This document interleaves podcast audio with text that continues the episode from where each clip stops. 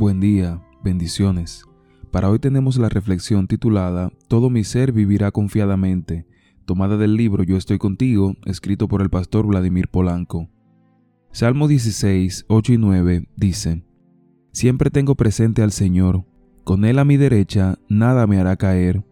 Por eso dentro de mí mi corazón está lleno de alegría, todo mi ser vivirá confiadamente. En la cúspide de su carrera como atleta olímpica, Simone Biles se retiró de la final por equipos de gimnasia femenina en Tokio 2020. ¿Estaba lesionada Simone? No. Cuando le preguntaron al respecto, ella contestó, tengo que concentrarme en mi salud mental. Meghan Markle, la esposa del príncipe Enrique de Inglaterra, admitió haber tenido intenciones de quitarse la vida cuando vivía con la familia real británica. Naomi Osaka, la tenista nipona, se retiró del abierto de Francia a causa de su depresión. Jugadores de baloncesto a nivel profesional como Gordon Hayward, Kyrie Irving, DeMar DeRozan y otros han admitido su batalla contra el problema de salud mental. Estas personas adineradas, famosas y exitosas no han podido llenar el vacío de su vida. Sus casos podrían ser similares al que vivió el salmista cuando escribió, He sido derramado como el agua, y todos mis huesos se descoyuntaron.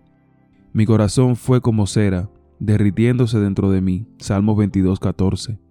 ¿Cuántos nos hemos sentido así, pero no hemos tenido el valor de admitirlo? Simone Biles nos ha dado una ineludible lección. Hay fortaleza en reconocer que somos vulnerables, que no podemos con todo, que hay luchas que se ganan cuando nos rendimos. Admitir que tenemos un problema de salud mental no nos hace frágiles, más bien nos abre el camino para que encontremos una solución, Aceptar nuestra fragilidad y buscar la ayuda divina hará que nuestro corazón entienda que la fuerza de los habitantes de Jerusalén está en Jehová de los ejércitos, su Dios.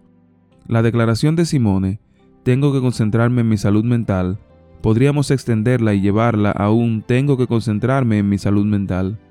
La salud mental y la espiritual van de la mano, porque lo primero que hace Satanás es atacar nuestra mente. Todos los que estemos batallando con nuestra salud mental, podemos afirmar como el salmista, siempre tengo presente al Señor, con Él a mi derecha nada me hará caer. Por eso, dentro de mí, mi corazón está lleno de alegría, todo mi ser vivirá confiadamente. Prestar atención a nuestra mente constituye una fuente de vida y de felicidad, porque la vida exterior es la expresión del yo interior. Concentrarnos en lo interior es clave.